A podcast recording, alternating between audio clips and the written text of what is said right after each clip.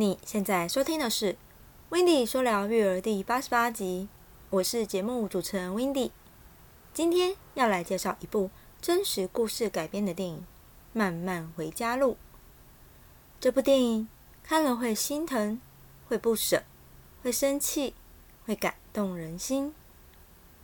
住在印度加宁神塔莱村的五岁小男孩萨鲁，吵着要和哥哥一起去夜班工作，但又因年幼贪睡，哥哥交代弟弟待在车站等他回来。但睡到一半的萨鲁醒来后，不见哥哥的踪影，因心急而搭错了火车，被送往千里外的加尔各答。萨鲁不懂加尔各答和孟加拉语，加上又不知村落的名称，于是只能流浪街头。数个月过后，他被送进了收容所。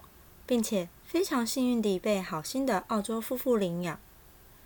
隔了二十五年后，萨鲁念念不忘家乡的母亲与兄长，一次又一次的透过 Google，最终找到回家的路。看了此电影后，让我们一起探讨以下几个地方：第一，萨鲁年纪虽仅仅只有五岁，但从片中能看出他是一位懂得察言观色、机灵敏捷的小男孩。一次次的脱离险境，最后非常幸运的遇到了善良又有爱心的夫妇收养长大。真希望世上能多一些这样的善心人士啊！只能说，萨鲁虽很不幸的与家人们失散多年，但又何其有幸的遇上了家境不错又充满爱心的养父母栽培长大。第二，萨鲁与家人的感情深厚，即使隔了二十五年之久。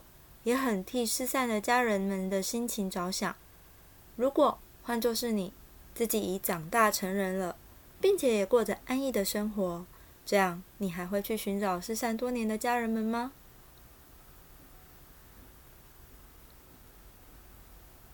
第三，领养孩子其实也不容易。首先，经济条件要好，夫妇要真心爱孩子。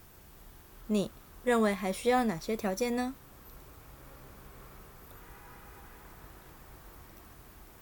整部片令 Wendy 感动不已，且最最印象深刻的是，当看到养母与萨鲁讨论到领养问题及为何养母不生自己的孩子时，养母说了：“其实自己是能生孩子的，但是这个世界上已经有够多人了，生孩子并不保证能有什么贡献，但领养你们这些受苦的孩子，让你们有生存下去的机会，那才有意义。”听到养母所说的话，真的很令人感动，又是如此的伟大。你听完后有何想法呢？养母和萨鲁说出为何收养他与弟弟的原因，真的非常有爱，着实令人敬佩不已。最后，看完这部电影，要送一句话给你：人生无常，世事难料，想做的事即使再难，也要坚持下去，永不放弃。